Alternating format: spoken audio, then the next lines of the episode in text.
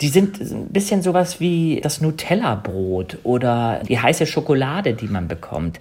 Das ist wirklich ein Wohlfühlfaktor, die drei Fragezeichen. Und ja, in unserer Welt, die sich so schnell ändert und auch so Unwägbarkeiten hat und so viel Unerfreuliches, ist das, glaube ich, etwas, auf das man gerne zurückgreift, weil man sich da wie zu Hause fühlt. Limonadenbaum, der Kinderbuch-Podcast von SWR 2 mit Anja Höfer und Theresa Hübner. Ganz herzlich willkommen zum Limonadenbaum, ihr Lieben da draußen. Heute wird's gemütlich, heute werden wir nostalgisch. Heute gehen Anja und ich zurück in unsere Kindheit, die natürlich überhaupt nicht lange her ist. Wir schwelgen in Erinnerungen, in Vorleseerinnerungen. Denn diese Bücher, die uns unsere Eltern, Omas, Opas oder wer auch immer vorgelesen haben, damals vor ja doch einigen Jahrzehnten, die haben wir beide nicht vergessen. Und ich glaube, da sind wir auch nicht alleine mit. Nee, also ich finde, diese ersten Bücher, die bleiben wirklich im Kopf. Und das, glaube ich, geht vielen Zuhörerinnen und Zuhörern genauso.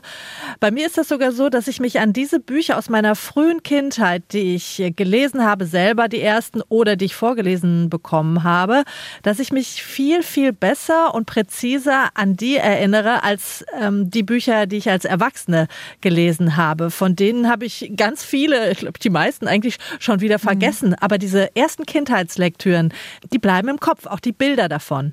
Ja, kenne ich, kenne ich auf jeden Fall. Die ganz frühen, die sind fest gespeichert. Ich hatte zum Beispiel ein ganz eindrückliches Lektüreerlebnis äh, als Kind. Das war das Buch Alter John von Peter Hertling. Das war eins der ersten Bücher, die ich dann selbst gelesen habe, als ich dann lesen konnte. Und so alleine unter der Bettdecke abends. Und da geht es um einen Mann, den die Familie eben nur Alter John nennt. Der ist etwas kauzig und schwierig. Den holt die Familie aber zu sich. Es ist der Opa, der Großvater. Das Zusammenleben ist nicht ganz einfach mit ihm, aber irgendwie passiert immer für die Kinder was Aufregendes, seit er da ist. Und irgendwann wird alter John dann sehr schwach. Ähm, die Kinder müssen sich ans Abschiednehmen gewöhnen und am Ende stirbt er dann. Und das war das erste Mal, dass ich bei einem Buch wirklich Rotz und Wasser geheult habe, weil ich wohl auch, glaube ich, das erste Mal verstanden habe, was Tod bedeutet, so richtig. Und ich weiß noch, ich habe diesen Schluss immer und immer wieder gelesen. Es war fast wie so eine Besessenheit und habe immer wieder mhm. furchtbar geheult. so, ähm, das war, also kommt mir jetzt so vor, fast wie so ein Training, auf mich, um mich so auf künftige echte Todesfälle vorzubereiten, damit die mich da nicht ganz so umschmeißen. Heule ich jetzt schon mal richtig dolle. Es war wirklich wie so eine Sucht. Ja. Ähm, auf jeden Fall an das erinnere ich mich noch sehr gut. Hast du denn auch so mhm. einschneidende Kindheitslektüre-Erfahrungen, an die du dich noch so stark erinnerst? Mhm. Ich habe natürlich, bin auch so ein bisschen in mich gegangen als Vorbereitung auf die Folge, habe auch mit meiner Schwester noch mal so ein bisschen gebrainstormt. Und was mir eingefallen ist, ist ein Buch, das ist ähm, inhaltlich also wirklich harmlos. Das ist eigentlich gar keine einprägende Geschichte. Das heißt, wie Mautz und Hoppel Freunde wurden.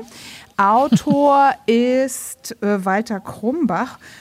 Und dieser Walter Krumbach hat übrigens, vielleicht ein kleiner Funfact am Rande, äh, der hat den Text vom Sandmännchenlied geschrieben. Hm. Oh, Sandmann, ja. lieber Sandmann, genau. nun ist es bald soweit. So ungefähr, ne? Hä? Es ist noch nicht so weit. Oh. So geht das. Ja, siehst du, das ist Ost und West. Da. Wir noch. sehen erst den Abendgruß. Okay. Echt? Ist das ein Ost-West-Unterschied? Ja, also mein Sandmann-Lied hat jedenfalls der Walter Krumbach getextet und der hat auch noch über 200 Folgen von Herr Fuchs und Frau Elster geschrieben. Die kennst du ja auch, die beiden Sandmännchen. Ja, die kenne ich auch, ja. ja. Mhm. Logisch, genau. Also das ist jedenfalls von ihm, hat man sofort im Kopf. Und ähm, der hat ganz viele Kinderbuchklassiker in der DDR geschrieben. Alle Ex-DDR-Kids, die uns gerade zuhören, ich sag nur Hamster Dickbauch, die Teddy-Reihe. Aber so, wir hatten also, wie Mautz und Hoppel Freunde wurden da. Und das ist eine ganz harmlose, niedliche Freundschaftsgeschichte. Der Hase Hoppel wohnt alleine im Wald in seinem Häuschen. Er hat leider Mäuse in seinem Keller und die machen unheimliche Geräusche und Hoppel hat Angst. Und dann zieht, Gott sei Dank, Kater Mautz ein und natürlich ist das Mäuseproblem schnell gelöst. Die Mäuse ziehen aus übrigens. Die werden nicht gekillt. Und die beiden werden dann echte Freunde. Es ist der Bing in einer wunderbaren Freundschaft. So, was ich sagen will, ist, ich erinnere mich an dieses Buch nicht wegen der irgendwie besonderen Geschichte, sondern weil dieses Buch bei uns so ein Eigenleben entwickelt hat. Ich weiß noch genau, wie das bei uns gelesen wurde. Mein Papa, der jetzt vom Typus her, würde ich jetzt nicht sagen, dass so der, so der typische softe, vorlesefreudige Papa ist. Also der hat sich abends beim Einschlafen für meine Schwester und mich eigene Maus- und Hoppelgeschichten ausgedacht. Links eine Schwester, rechts eine Schwester.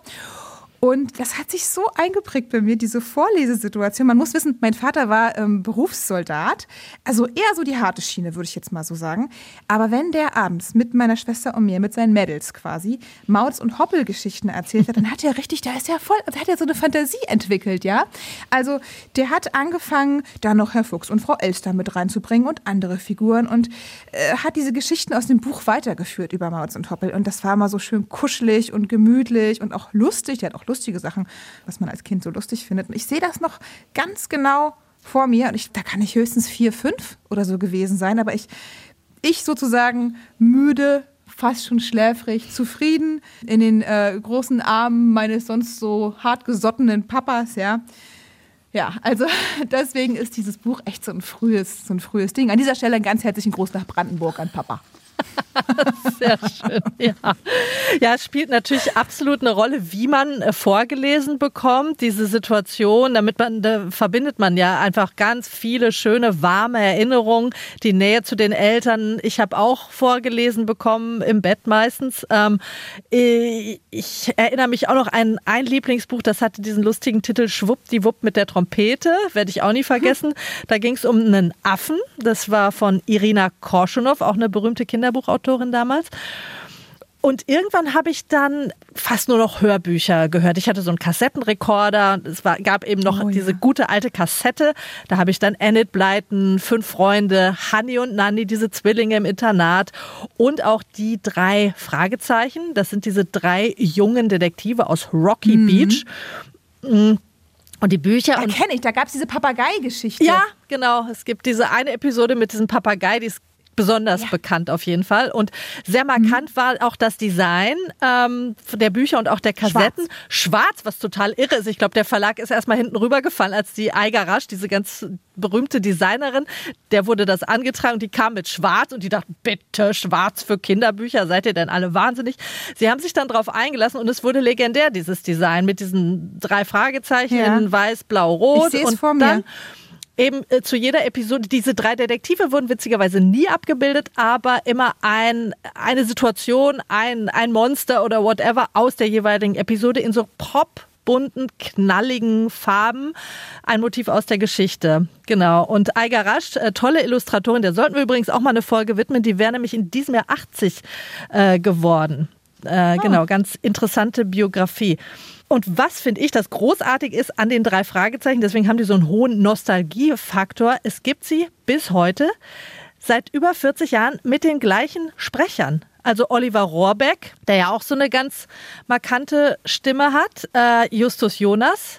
Dann gibt es Andreas Fröhlich als Bob Andrews und es gibt Jens Wawritschek als Peter Shaw unser heutiger Stargast. Ich darf schon ein bisschen spoilern. Ja, Jens, das ist ein sehr erfolgreicher Hörspielsprecher, Schauspieler, Synchronsprecher. Der fiel mir sofort ein, als wir über einen Gesprächspartner nachdachten für diese Nostalgiefolge.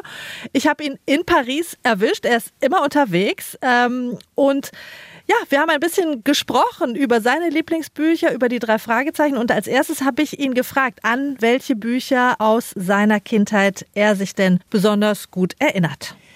Also ich erinnere mich an einige. Es gibt zum Beispiel äh, drei Bücher. Ich habe drüber nachgedacht. Ich wusste ja, was auf mich zukommt in dieser Sendung. Ich habe drei Bücher, die ich immer noch sehr liebe. Und das sind äh, die Brüder Löwenherz von Astrid Lindgren. Das ist Peter Pan von oder Peter Pan von äh, James Barry. Und das sind im Endeffekt auch die Märchen von Andersen. Und die alle drei, haben die dich als Kind schon fasziniert und dann lange begleitet? Also die Andersen-Märchen sind die, an die ich mich sozusagen am längsten erinnern kann. Oder das waren sicher mit die ersten Texte, die ich so bewusst wahrgenommen habe.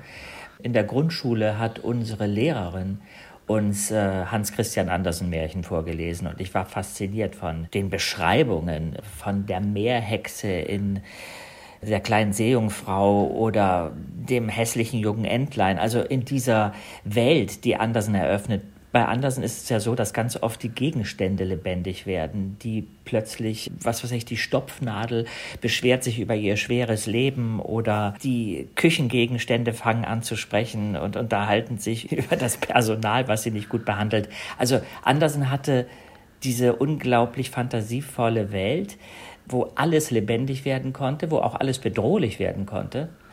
Und ähm, das hat mir unglaublich gut gefallen. Es gibt Texte, die ich immer noch sehr liebe. Das hässliche junge Entlein, das ist für mich ein wunderbarer Fahrplan für jede Person, so wie ich auf jeden Fall eine war, die sich für zu klein, zu hässlich, für nicht genügend empfand und äh, wo eigentlich so die Botschaft ist, nein, nein, warte nur, es wird sich schon alles so zurecht wachsen oder es kommt irgendwie dann doch so, äh, wie es sein soll. Also ähm, ja, dieses typische Motiv von dem Kind unter ja, dem Menschen, der erstmal durch ein Tal muss, bevor er wieder aus dem Tal herauskommt und dann einen besseren Lebensabschnitt erfährt.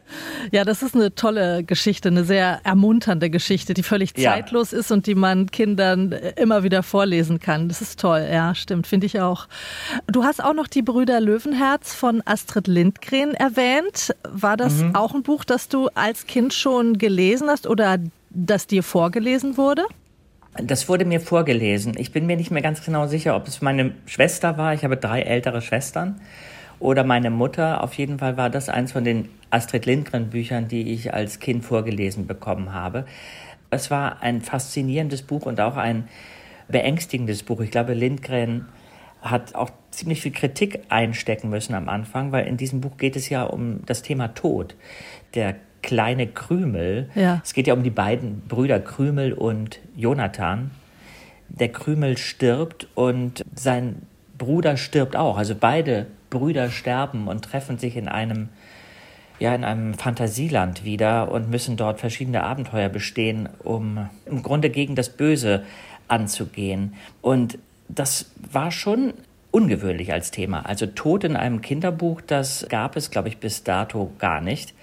Und interessanterweise habe ich diese Brüder Löwenherz, ich habe eines meiner ersten Hörspiele, die ich gemacht habe, weit vor den drei Fragezeichen, war die Brüder Löwenherz beim Norddeutschen Rundfunk. Und da habe ich diesen Krümel gesprochen, dieses sterbende Kind. Und ich weiß, dass ich eine lange Passage zu bewältigen hatte, in der ich durch einen dunklen Wald gehen musste in dem Hörspiel und immer wieder sagen musste, ich habe keine Angst, ich habe keine Angst, ich habe keine Angst. Und ich glaube, das Großartige an die Brüder Löwenherz ist unter anderem eben, dass es solche Tabuthemen anspricht, die aber man als Kind ja durchaus empfindet, also Angst und dann auch wenn man erstmal begriffen hat, dass man nicht endlich ist oder dass die Eltern nicht äh, unsterblich sind, eben auch äh, Angst vor dem Verlust, also im Endeffekt Angst vor dem Tod. Das sind Themen, die einen ja irgendwann erreichen. Und da habe ich gemerkt, was für ein, was für ein großartiger Text auch Astrid Lindgren ist. Man denkt Astrid Lindgren, ach, das ist vermeintlich einfach in der Sprache. Ich habe gemerkt, als ich selber gelesen habe, was für eine Herausforderung ist, diese, ich sag mal, schlichte Sprache angemessen zu interpretieren. Die hat eine ganz eigene Musikalität und ich glaube, das ist das, was Astrid Lindgren so zu einem Klassiker macht. Die hat diese Sprache, die Kinder verstehen die einfach ist, die also sehr schnörkellos ist, aber die trotzdem, wie alle guten Texte, jede Generation anspricht. Das ist wirklich eine große Qualität bei Astrid Lindgren auch. Ja, das finde ich auch. Ja, du bist in den 60ern groß geworden. Du hast gesagt, du hast drei ältere Schwestern, warst mhm. also der Jüngste. Wie war das bei euch zu Hause? Ist da viel vorgelesen worden? Also sowohl von deinen älteren Schwestern als auch von deinen Eltern? Ja, Eher von meiner äh, Mutter und von meinen Schwestern. Meine Mutter hat mir aber vor allen Dingen Geschichten erzählt. Also sie hat sich Geschichten ausgedacht und mir abends erzählt. Und als ich ihr später mal als erwachsener Mann gesagt habe, ah, ich habe doch diese Geschichten so geliebt, da sagte sie, die Geschichten, Jens, waren wahnsinnig langweilig. du fandst, du fandst sie wunderbar. Meistens ging es nur darum, dass äh, sie Erlebnisse, die wir am Tag gehabt hatten, also ich sage mal zum Beispiel so etwas wie zum Kinderarzt gehen. Die hat sie nacherzählt. Was ich aber auch erlebt habe, als ich meinen Nichten und Neffen vorgelesen habe, die Geschichten müssen gar nicht so wahnsinnig fantastisch oder abenteuerlich sein, sondern es ist auch spannend, ganz einfache Erlebnisse nochmal zu rekapitulieren als Kind. Und also ich erinnere mich, dass meine Mutter mir erzählt hat von Jochen und Lene. Das waren ihre beiden Fantasiegestalten, die eben einfach aus dem Haus gingen mit ihrer Mutter und die lange Max-Brauer-Allee in Hamburg hinaufgingen zum Kinderarzt Dr. Kühne, so hieß der. Ja, dann kommen wir jetzt mal zu den etwas spannenderen Geschichten aus meiner Kindheit und auch aus deiner Kindheit als Sprecher. Ich habe sie mir angehört, die drei Fragezeichen. Das war ursprünglich eine Reihe aus den USA für die Alfred Hitchcock Pate gestanden hat, obwohl er nie selber Folgen geschrieben hat. Und in Deutschland hat sich die Reihe dann irgendwann selbstständig gemacht. Sie ist bis heute ein sagenhafter Erfolg, vor allem dank eurer Hörspielfassungen. Ihr füllt ganze Stadien mit Live-Hörspielen. Ihr haltet sogar den Weltrekord mit 15.000 Zuschauern 2010 in der Berliner Waldbühne. Das ist wirklich unglaublich. Ist das nicht eine irre Erfahrung für einen Hörspielsprecher, der viel Zeit einsam im Studio verbringt, dass man auf einmal im Stadion abgefeiert wird wie die drei Tenöre? Ja, absolut. Das ist ein Phänomen, was ich selber nie ganz begriffen habe und nicht begreife, weil ich Teil dieses Produktes bin und eben als Kind angefangen habe. Insofern, ich bin in diese Rolle hineingewachsen, könnte man sagen. Und dass ich sie immer noch spreche nach über 40 Jahren, ist ja eh ein Wunder. Und dass wir immer noch das gleiche Team sind. Und dass wir wirklich so gefeiert werden wie die Rolling Stones, das ist geradezu ein bisschen unheimlich, weil ich ich habe ja, wie wir alle, dann den Beruf ergriffen und war auf der Schauspielschule und spielt Theater und so weiter. Und jetzt mal einfach ganz klar im Vergleich zu dem, was man teilweise an Arbeit und Tränen und Schweiß investiert in irgendwelche Produktionen, die dann vielleicht, ich weiß nicht, 30 Mal auf der Bühne gespielt werden. Also die Reaktion, die wir auf die drei Fragezeichen-Auftritte bekommen, die ist natürlich im Vergleich zu der normalen Arbeit, die man als Schauspieler hat, unvergleichlich. Ich glaube, die Zuschauer oder Hörer, die die drei Fragezeichen so lieben, die feiern vor allen Dingen auch eine Zeit in ihrem Leben. Und dass wir noch aktiv sind, dass wir so früh angefangen haben und halt immer noch irgendwie da sind, das ist das, was gefeiert wird. Nicht unbedingt, dass wir so großartige drei Sprecher sind. Aber es sind schon die Fans, die euch schon in ihrer Kindheit gehört haben, die heute auch dann ins Stadion kommen? Oder gibt es auch neue oh, junge ja, Fans? Es gibt interessanterweise, das kriegen wir dann manchmal schon so mit von äh, Sony, aber Sony ist ja die Firma, die das produziert, wie die Zuhörerschaft sich erweitert. Inzwischen ist es natürlich so, dass diejenigen, die uns als Kinder gehört haben, selber Kinder haben und äh, die drei Fragezeichen vererben. Wir sind also im wahrsten Sinne ein Familienprodukt geworden und darum wächst der Hörerkreis eher, als dass er schrumpft. Oft ist es auch so, dass mir gesagt wird, ich habe die drei Fragezeichen zehn Jahre nicht mehr gehört und dann habe ich wieder angefangen. Die sind ein bisschen sowas wie das Nutella-Brot oder die heiße Schokolade, die man bekommt. Das ist wirklich ein Wohlfühlfaktor, die drei Fragezeichen. Und ja, in unserer Welt, die sich so schnell ändert und auch so Unwägbarkeiten hat und so viel Unerfreuliches, ist das, glaube ich, etwas, auf das man gerne zurückgreift, weil man sich da wie zu Hause fühlt. Das stimmt. Also dieser Nostalgieeffekt, der ist schon sehr groß. Ihr bringt den Leuten ja wirklich so ein Stück ihrer Kindheit ja. wieder zurück. Ich erinnere mich auch noch daran, wie gemütlich das war, im Bett zu liegen und diese drei Fragezeichen-Kassetten zu hören, besonders wenn ich krank war und den ganzen Tag dann im Bett rumgelegen ja. habe. Ich glaube, die, ja, diese Erinnerungen, die, die, sind einfach toll und die machen auch diesen großen Erfolg ja. aus. Ne? Man kann mit euren Stimmen, die sich ja wirklich geringfügig oder kaum verändert mhm. haben, äh, in die Kindheit zurückreisen irgendwie. Das ist toll da würde ich widersprechen, Anja, weil ich glaube, unsere Stimmen haben sich in der Erinnerung ja. kaum verändert. Wenn du aber wirklich die erste Folge hörst und dann die letzte, dann sind wir inzwischen Männer halt geworden. Wir hatten alle nicht so einen dramatischen Stimmbruch, wie es manchmal passiert ist. Also wir fingen nicht völlig ja. an zu quietschen oder wir hatten so einen geschmeidigen Übergang von Kinderstimmen zu Erwachsenenstimmen. Aber es ist schon ganz anders inzwischen, weil die Autoren der drei Fragezeichen wissen zwar, okay, wir können uns nur in einem gewissen Umfeld überhaupt bewegen. Also das Konzept muss ja weiterhin so bleiben, wie es ist. Aber die Art und Weise, wie wir miteinander spielen inzwischen und auch wie wir klingen, ist schon anders. Wir hören mal kurz einen Ausschnitt an aus der aktuellen drei Fragezeichen Folge Nummer 209 Kreaturen der Nacht. Wie das Zeug hier? Puppen und Teddys? Plüschfiguren? Sie sehen mir recht alt aus. Mhm. Dafür könnte Titus einiges verlangen. Dieser Kuschelvampir hier zum Beispiel. Na, Jungs, was geht ab? Mega Ware hier. ja, allerdings. Dieser Vampir da gefällt mir. Ähm, was kostet der denn? Ich würde. Was fällt Ihnen ein? Drängeln Sie nicht. So was machen Sie denn? Kadabra. Oh. oh. Hinterher, Kollegen! Denn? Diese verkleidete Hexe hat mir das Portemonnaie geklaut. Was? Ja! Da hinten ist sie! Oh, die krieg ich! Ein Ausschnitt aus der Drei-Fragezeichen-Folge Kreaturen der Nacht. Jens Wawritschek ist heute bei uns von den drei Fragezeichen. Er ist Gast im Limonadenbaum. Jens, ist das inzwischen auch irgendwie ein bisschen komisch für dich, mit Mitte, Ende 50 immer noch einen 15-Jährigen zu sprechen? Oder ist dir die Rolle immer noch ziemlich nah? Der ist 18. Ach so. Also ich bin volljährig. Ich darf alles. Ich darf alles. Ich darf Auto fahren, ich darf eine Freundin haben, ich darf einen Freund haben, ich darf alles, was ich möchte als Peter eigentlich.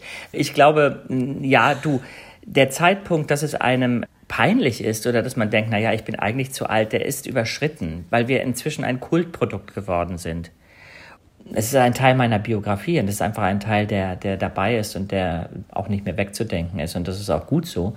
Aber es ist nicht thematisch tatsächlich etwas, worüber ich 24 Stunden am Tag nachdenke. Und insofern habe ich auch nicht so das Problem zu denken, huch, ich bin eigentlich viel zu alt für die Rolle. Was glaubst du denn macht diese drei Fragezeichen-Geschichten selbst so erfolgreich? Das sind ja eher harmlose Stories. Also es gibt kein großes Gefluche, es gibt keine Toten, es ist so ein bisschen Grusel manchmal. Ist es gerade das, diese eigentlich Harmlosigkeit oder auch gegen einen Zeitgeist von Shitstorm und Hate Speech, das alles so ein bisschen noch heile Welt ist? Also ich glaube, dass wir eine Insel der Seligen sind in dieser Zeit, in der so viel Unschönes passiert, auch im Internet, Social Media und so. Jeder darf eigentlich seinen Mist abladen, ob das angemessen ist oder nicht.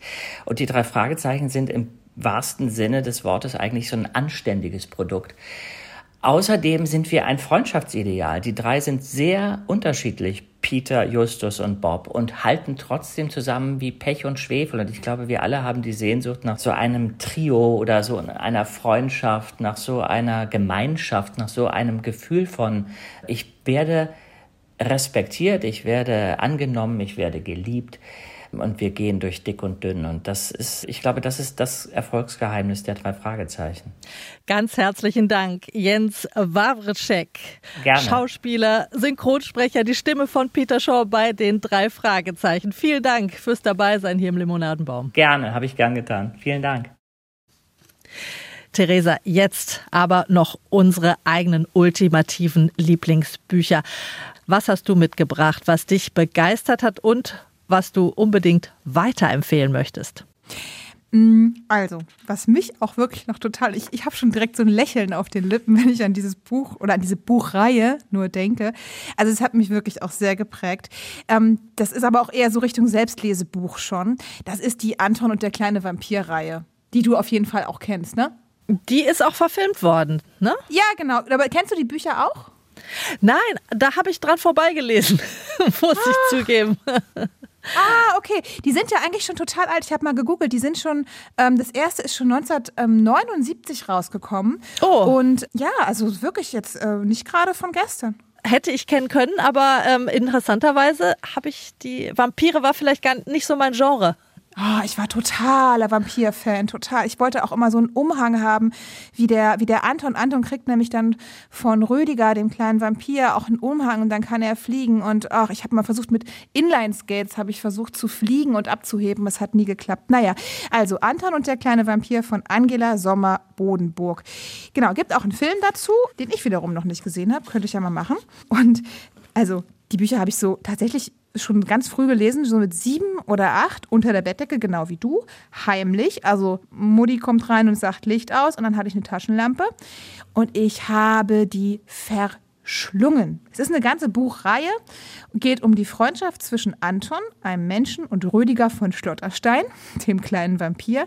Ich habe die alle mehrmals gelesen Ganz spannende Bücher. Ich fand es jedenfalls super spannend mit ganz tollen, lebendigen Charakteren. Da gibt es die Schwester von Rüdiger, die Anna von Schlotterstein, Lumpi von Schlotterstein, den großen Bruder, äh, Dorothee von Schlotterstein Seifenschwein, die Tante. Ich kenne auch die Namen noch. Äh. Und das Coole war, ich habe das nicht gegoogelt, ich kann das alles noch aus dem FF. Und dass diese Buchreihe, das war so cool, das hat dann später auch meine Mutter gelesen.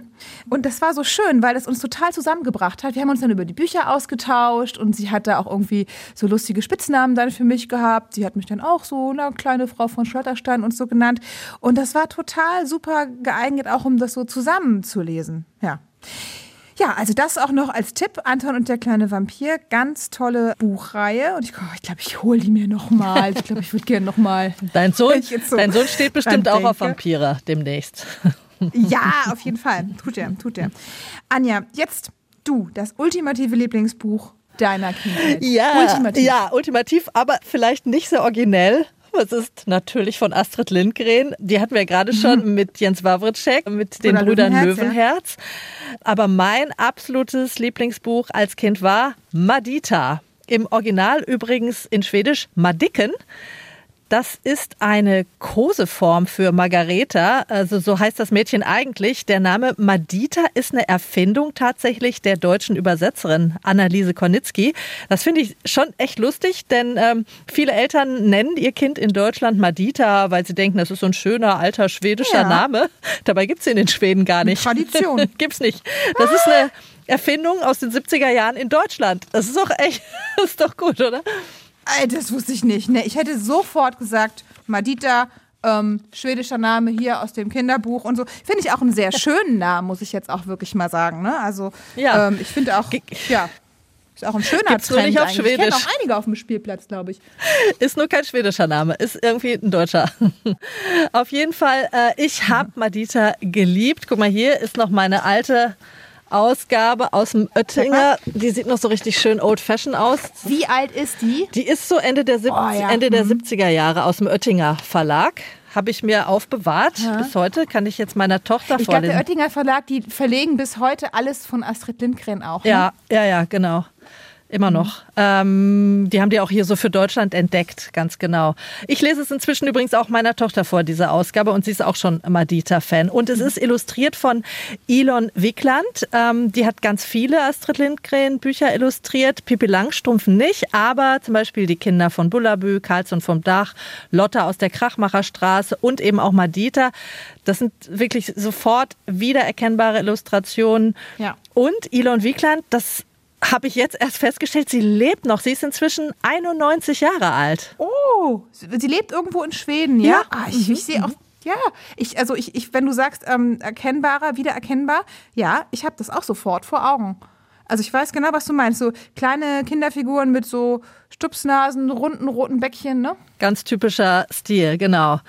Und was fand ich an Madita so toll? Ich glaube, ähm, ich wäre gern so gewesen wie sie. Ich habe mich aber nie so getraut, weil ich war ein ganz anderer Typ von Kind. Ich war sehr vorsichtig, ich war schüchtern und Madita ist so eine, die furchtlos ist, eine wilde, eine Draufgängerin mit einem großen Erkundungsdrang und auch oft über die Stränge schlägt und auch mal frech ist.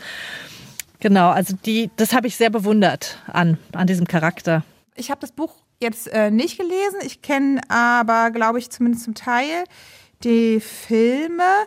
Das spielt, wann spielt denn das? Das, so 16, das spielt ganz das? am Anfang des äh, 20. Jahrhunderts, also zur Zeit des ah. Ersten Weltkriegs. Ähm, das ist so eine Zeit, in der ganz viel im Umbruch ist. Die alte ständische Gesellschaft löst sich auf. Der Vater ist Zeitungsredakteur, einer, den man vielleicht heute eher so links, vielleicht sogar radikal nennen würde. Er ist aber. So, heute ist man schnell linksradikal. selbst ist er wohlhabend, bürgerlich, aber er ist immer auf der Seite der Armen und Schwachen. Und Madita ist auch so. Sie ist ein sehr empfindsames und mit mitfühlendes Mädchen. Sie hat immer ein Auge ähm, für Leid und für Ungerechtigkeit. Aber was mich als Kind so fasziniert hat, diese Geschichten sind einfach äh, klasse, ja. Also da, da, ist immer ein Abenteuer dabei. Einmal, das ist diese ganz berühmte Szene, da springt sie mit dem Regenschirm vom Dach des Schuppens, weil sie irgendwie gehört hat, dass Menschen mit Schirmen aus Flugzeugen springen können. Also nimmt sie sich einen äh, Regenschirm und springt den Schuppen runter. Endet natürlich ganz böse mit Gehirnerschütterung.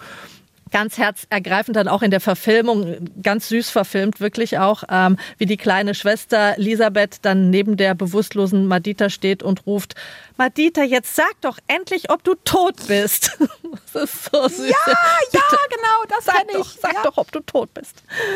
Und ähm, ja. ja. in der Schule, da erfindet sie einen Jungen namens Richard, äh, dem sie alle ihre eigenen Streiche und Verfehlungen so in die Schuhe schiebt. Ähm, sie ist Lieblingsszene von meiner äh, Tochter, prügelt sich immer mit einem Mädchen namens Läuse Mia. Da geht so richtig zur Sache. Sie kommt aus der Arbeiterschicht und ist so ein bisschen rau im Ton. Und die kloppen sich halt oft. Aber Madita zeigt auch dann, hat ja ein gutes Herz, auch Solidarität mit dieser Mia. Äh, die ist nämlich die einzige, die dann protestiert, als Mia vom Rektor, also Erster Weltkriegszeit, noch mit dem Rohrstock geschlagen wird. Aber auch mhm. das äh, merkt man schon, das wird schon absolut in Frage gestellt, diese Prügelstrafe da in dieser Zeit. Mhm. Naja, zum Glück, ne? Und was glaubst du denn, was dich am Stoff so fasziniert hat? Waren es die die, die Charaktere? War es die Vorbildwirkung ja, es, von Madita? Es waren diese Geschichten und es sind einfach ganz tolle Figuren. Ich habe Madita geliebt. Ich habe auch diese kleine Schwester Elisabeth total geliebt, deren Lieblingswort immer absolut, absolut ist. Und äh, die immer sagt, Madita, du bist ja total verdreht. Äh, ich mochte aber auch die Eltern, die sind auch so wahnsinnig, wahnsinnig sympathisch und liebevoll. Und auch die Magd, Alva und die Wäscherin, so eine alte Wäscherin, Linus Ida, die immer so gruselige ähm, Kirchenlieder singt irgendwie. Und da sind die immer, hängen sie immer an ihren Lippen, die Kinder. Also es ist einfach, es sind ganz tolle Charaktere. Und was ich auch interessant fand, das habe ich jetzt erst gelesen, bei Dieter hat tatsächlich ein reales Vorbild, nämlich eine Jugendfreundin von ah. Astrid Lindgren. Die hieß Anne-Marie Ingeström. Und die war die Tochter des örtlichen Bankdirektors und die wurde wirklich Madicken genannt. Und ähm, Astrid Lindgren ah. hat das aber erst nach dem Tod dieser Freundin, also die ist 1991 gestorben. Und da hat sie es erst verraten, denn diese Annemarie, die wollte absolut nicht in den Fokus der Öffentlichkeit geraten als eben echtes Vorbild für Madita. Und so blieb das eben ganz lange ein Geheimnis. Also das ist meine Herzensempfehlung. Madita von Astrid Lindgren. Gibt es mehrere Bände, gibt es auch gesammelte Werke in einem Band und so alles auf Deutsch erschienen, nach wie vor im Oettinger Verlag. Das war meine große Kindheitserinnerung. Und ich finde, wir sollten auch, also du hast gerade gesagt, vorhin die Algarage, da könnten wir auch mal ähm, so, ein, so ein richtiges Extra zu machen. Aber ich finde, es schreit auch viel nach einer Astrid Lindgren-Folge. Ne? Ich finde Auf immer wieder, genau wie du es jetzt gerade gesagt hast mit Madita, da kommen immer wieder, wenn ich irgendwo was von Astrid Lindgren höre, klar, es gibt viele Sachen, die weiß man, aber es gibt immer so kleine Details aus dem Leben dieser Frau, wo ich immer wieder Total. denke, werde ich nicht müde, das zu hören. Ja, ach ja, schön. Das war, Anja, das war jetzt schon unser kleines Erinnerungsschwelg-Limonadenbäumchen. Äh, Und jetzt sind wir natürlich gespannt, äh, was eure Lieblingsbücher aus der Kindheit sind da draußen. Äh, schreibt uns das gerne und zwar an limonadenbaum.swr.de. Können wir auch mal eine eigene Episode zu machen, falls da was kommt. Ne? Auf jeden Fall, das wäre ja. schön. Wir freuen uns immer über Anregungen und bewertet uns auch gerne auf den gängigen Podcast-Plattformen. Wir freuen uns über jedes Feedback. Ja, das tun wir.